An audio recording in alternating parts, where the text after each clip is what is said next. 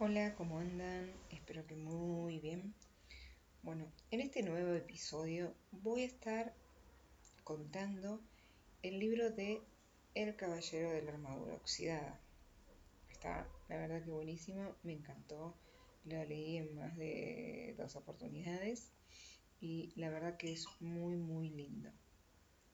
¿De qué se trata este libro? Bueno, se trata de una fantasía adulta que simboliza nuestra ascensión por la montaña de la vida. Nos sentimos reflejados en el viaje del caballero, que está plagado de esperanzas y desesperanzas, de ilusiones y desilusiones, de risas y lágrimas. Las profundas enseñanzas contenidas en la historia son impartidas con un toque de humor muy sutil. El caballero de la armadura oxidada es mucho más que un libro. Es una experiencia que expande nuestra mente, que nos llega al corazón y alimenta nuestra alma. El libro nos enseña de una forma muy amena que debemos liberarnos de las barreras que nos impiden conocernos y amarnos a nosotros mismos para poder ser capaces de dar y recibir amor. Esto es lo que aparece en la parte de atrás del libro. Y bueno, vamos a dar comienzo con el primer capítulo que se llama El dilema del caballero. Y dice así. Hace ya mucho tiempo, en una tierra muy lejana, vivía un caballero que pensaba que era bueno, generoso y amoroso hacía todo lo que suelen hacer los caballeros buenos, generosos y amorosos. Luchaba contra sus enemigos, que eran malos, mezquinos y odiosos. Mataba dragones y rescataba damiselas en apuros. Cuando en el asunto de la caballería había crisis, tenía la mala costumbre de rescatar damiselas incluso cuando ellas no deseaban ser rescatadas y, debido a esto, aunque muchas damas le estaban agradecidas, otras tantas se mostraban furiosas con el caballero. Él lo aceptaba con filosofía. Después de todo, no se puede contentar a todo el mundo. Nuestro caballero era famoso por su armadura. Reflejaba unos rayos de luz tan brillantes que la gente del pueblo juraba haber visto el sol salir en el norte o ponerse en el este cuando el caballero partía a la batalla. Y partía a la batalla con bastante frecuencia. Ante la mera mención de una cruzada, el caballero se ponía la armadura entusiasmado, montaba su caballo y cabalgaba en cualquier dirección. Su entusiasmo era tal que a veces partía en varias direcciones a la vez, lo cual no es nada fácil. Durante años, el caballero se esforzó en ser el número uno del reino. Siempre había otra batalla que ganar, otro dragón que matar, u otra damisela que rescatar. El caballero tenía una mujer fiel y bastante tolerante, Julieta, que escribía hermosos poemas, decía cosas inteligentes y tenía debilidad por el vino. También tenía un joven hijo de cabellos dorados. Se llamaba Cristóbal, al que esperaba ver algún día convertido en un valiente caballero, igual que él. Julieta y Cristóbal veían poco al caballero porque, cuando no estaba luchando en una batalla, matando dragones o rescatando damiselas, estaba ocupado probándose su armadura y admirando su brillo. Con el tiempo, el caballero se enamoró hasta tal punto de su armadura que se la empezó a poner para cenar y a menudo para dormir. Después de un tiempo ya no se tomaba la molestia de quitársela para nada. Poco a poco su familia fue olvidando qué aspecto tenía sin ella. Ocasionalmente Cristóbal le preguntaba a su madre qué aspecto tenía su padre. Cuando esto sucedía, Julieta llevaba al chico hasta la chimenea y señalaba el retrato del caballero. He ahí tu padre, decía con un suspiro.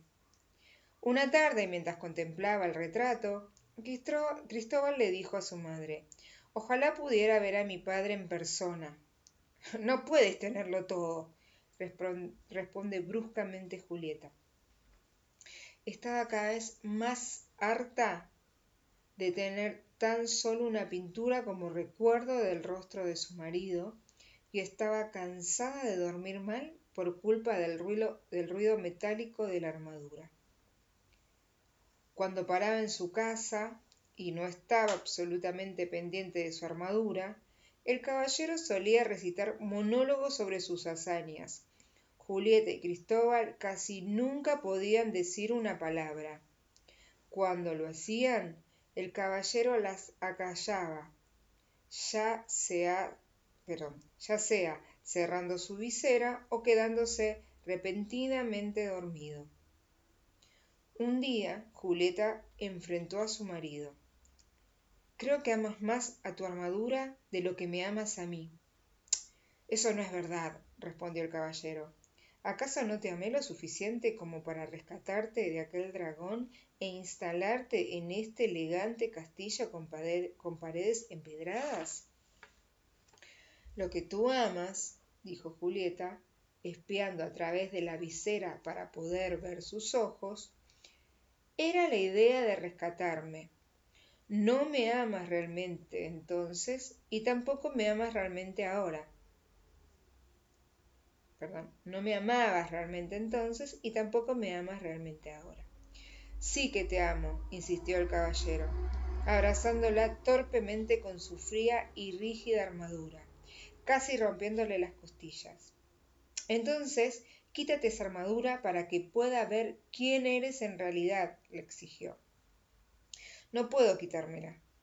Tengo que estar preparado para montar en mi caballo y partir en cualquier dirección, explicó el caballero. Si no te quitas esa armadura, agarraré a Cristóbal y subiré en mi caballo y me marcharé de tu vida para siempre. Bueno, esto sí que fue un golpe para el caballero. No quería que Julieta se fuera.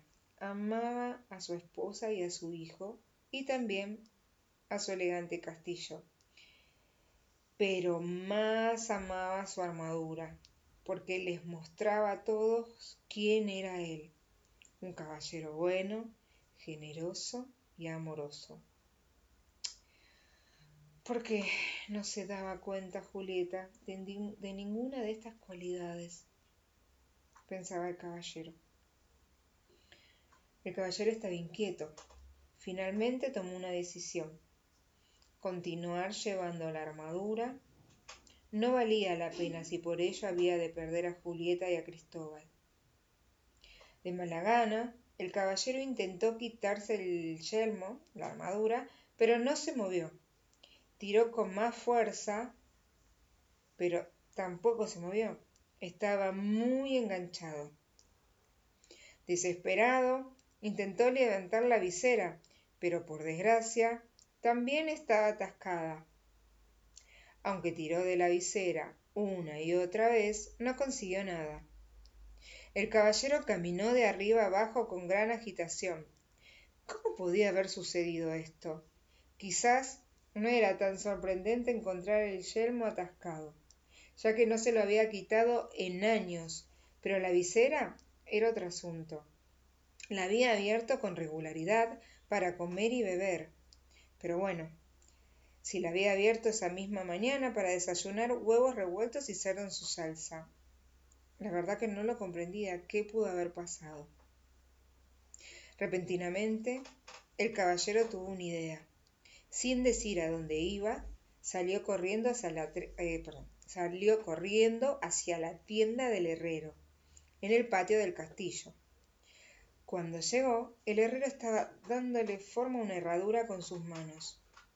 Herrero, dijo el caballero, tengo un problema. Vos sos un problema, señor, dijo socorrada, socarronamente el herrero, con su tacto habitual. El caballero, que, que normalmente gustaba de bromear, arrugó el entrecejo. La verdad que no estoy de humor para tus bromas en estos momentos. Estoy atapado en esta armadura, vociferó, al tiempo que golpeaba el suelo con el pie revestido de acero, dejándolo caer accidentalmente sobre el dedo gordo del pie del herrero. El herrero dejó escapar un aullido y, olvidando por un momento que el caballero era su señor, le propinó un brutal golpe en el yelmo. El caballero sintió tan solo una ligera molestia. El yelmo ni se había movido. Inténtalo otra vez, ordenó el caballero, sin darse cuenta de que el herrero le había golpeado porque estaba enfadado, no por gusto. Y el herrero, ok, dijo, balanceando un martillo en venganza y dejándolo caer con fuerza sobre el yelmo del caballero, pero éste ni siquiera se abolló. El caballero se sintió muy turbado. El herrero era con mucho el hombre más fuerte del reino. Si él no podía sacar al caballero de su armadura, ¿quién podía? Como era un buen hombre, excepto cuando le aplastaban el dedo gordo del pie, el herrero percibió el pánico del caballero y sintió lástima. Estás en una situación difícil, caballero, pero no te des por vencido. Regresa mañana cuando yo haya descansado. Hoy la verdad que fue un día bastante, bastante cansador. Y fue muy, muy duro. Te espero mañana. Aquella noche la cena fue difícil. Julieta se enfadaba cada vez más a medida que iba introduciendo por los orificios de la visera del caballero la comida que había había tenido que triturar previamente. A mitad de la cena, el caballero le contó a Julieta que el herrero había intentado abrir la armadura, pero que había fracasado. Ella le responde, No te creo, bestia ruidosa. Gritó al tiempo que estrellaba el plato de puré de estofado de paloma contra su yelmo. El caballero no sintió nada, Solo cuando la salsa comenzó a chorrear por los orificios de la visera, se dio cuenta de que le habían dado en la cabeza. Tampoco había sentido el martillo del herrero aquella tarde. De hecho, ahora que lo pensaba, su armadura no lo dejaba sentir apenas nada. Y la había llevado durante tanto tiempo que había olvidado cómo se sentían las cosas sin ella. El caballero se entristeció mucho porque Julieta no creía que estaba intentando quitarse la armadura. El herrero y él lo habían intentado, y lo siguieron intentando durante días sin éxito. Cada día el caballero se deprimía más y Julieta estaba vez, cada vez más fría. Finalmente, el caballero admitió que los esfuerzos del herrero eran vanos.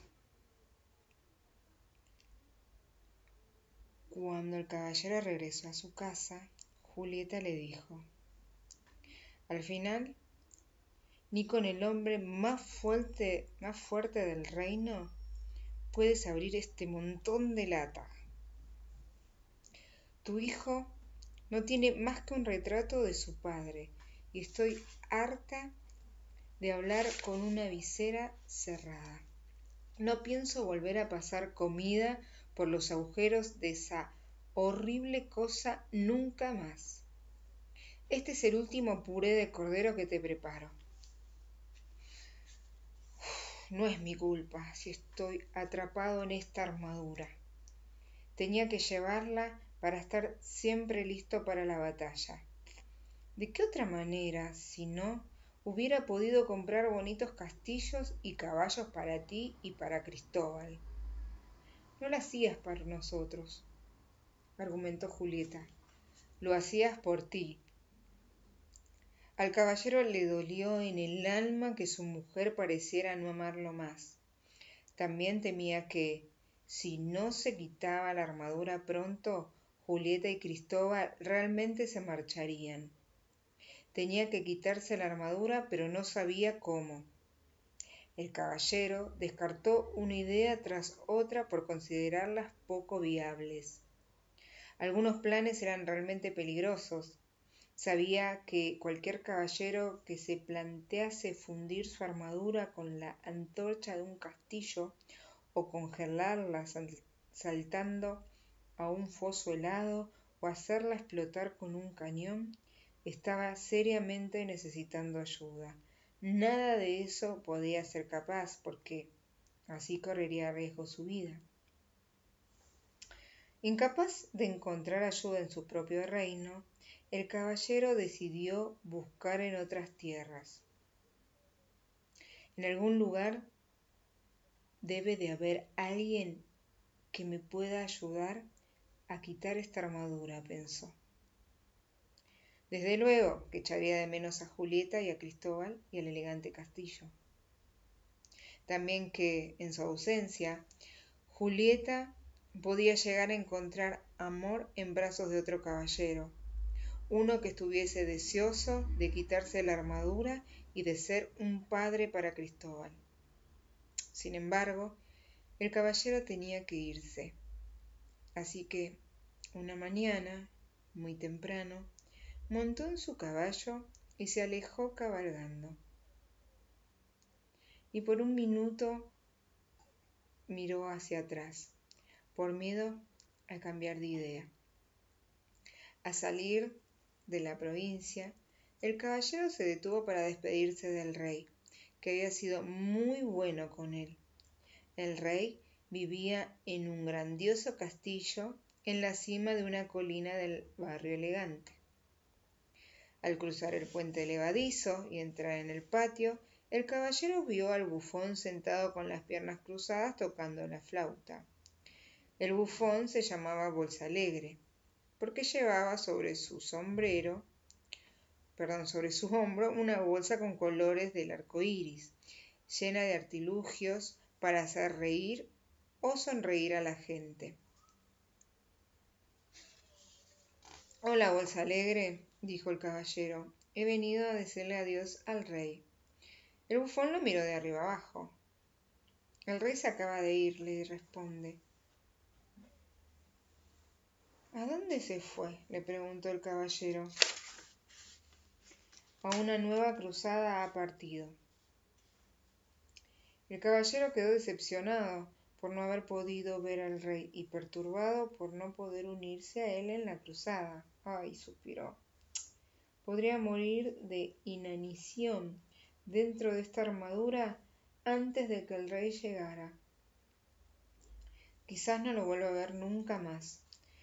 El caballero sintió ganas de dejarse caer de su montura, pero, por supuesto, la armadura se lo impedía. Sos una imagen triste de ver, con todo tu poder, tu situación podés resolver. No estoy de humor para tus insultantes rimas, ladró el caballero, tenso dentro de su armadura. ¿No puedes tomarte los problemas de alguien seriamente por una vez? Con una clara y, lírica voz, Bolsa Alegre cantó. A mí los problemas de los demás no me afectan. Son oportunidades para criticar. Otra canción cantaría si fueras tú el que tuvieras, el que estuvieras atrapado aquí, gruñó el caballero. Bolsa Alegre continuó. A todos alguna armadura nos tiene atrapados solo que la tuya ya la habéis encontrado. No tengo tiempo de quedarme y oír tus tonterías. Tengo que encontrar la manera de salir de esta armadura. Y dicho esto, el caballero se dispuso a partir. Pero Voz Alegre lo llamó. ¿Hay alguien que pueda ayudarte, caballero, a sacar a la luz vuestro yo verdadero? El caballero detuvo su caballo bruscamente y emocionado regresó hacia Bolsa Alegre. ¿Conoces a alguien que pueda ayudarme a sacar esta armadura? ¿Quién es? Tenés que ver al mago Merlín. Así lográs ser libre al fin. Merlín. El único Merlín del que he oído hablar es el gran sabio, el maestro del rey Arturo. Sí, sí, él mismo. Merlín solo hay uno, ni dos ni tres, solo uno. Pero no puede ser, exclamó el caballero. Merlín y el rey Arturo vivieron hace muchos años. Alegre replicó, es verdad, pero aún, pero aún vive. En los bosques el sabio mora. Pero esos bosques son tan grandes. ¿Cómo lo encontraré ahí? se preguntó el caballero. Alegre sonrió aunque muy difícil ahora parece, cuando el alumno está preparado, el maestro aparece. Ojalá, ojalá Merlín apareciera pronto. Voy a buscar. Lo voy a buscar, dijo el caballero. Estiró el brazo y le dio la mano a Bolsa Alegre en señal de gratitud, y por poco tritura los dedos del bufón con el guantelete. Alegre dio un grito tan, tan grande el caballero lo soltó rápidamente. Ay, lo siento, lo siento. Alegre se frotó los dedos. Cuando la armadura desaparezcas, desaparezca y estés bien, sentirás el dolor de los otros también, dijo Alegre. Me voy, me voy, dijo Merlín hizo girar a su caballo y, abrigando nuevas aventuras, nuevas esperanzas en su corazón, se alejó galopando. Y hasta aquí vamos a ir en este capítulo, en este episodio. Acá termina el capítulo 1 de este hermoso libro. Y bueno, Espero que les haya gustado, tanto como me gustó a mí. Y en el siguiente capítulo vamos a ver qué nuevas aventuras emprende este gran, gran caballero. Nos vemos. Estén bien.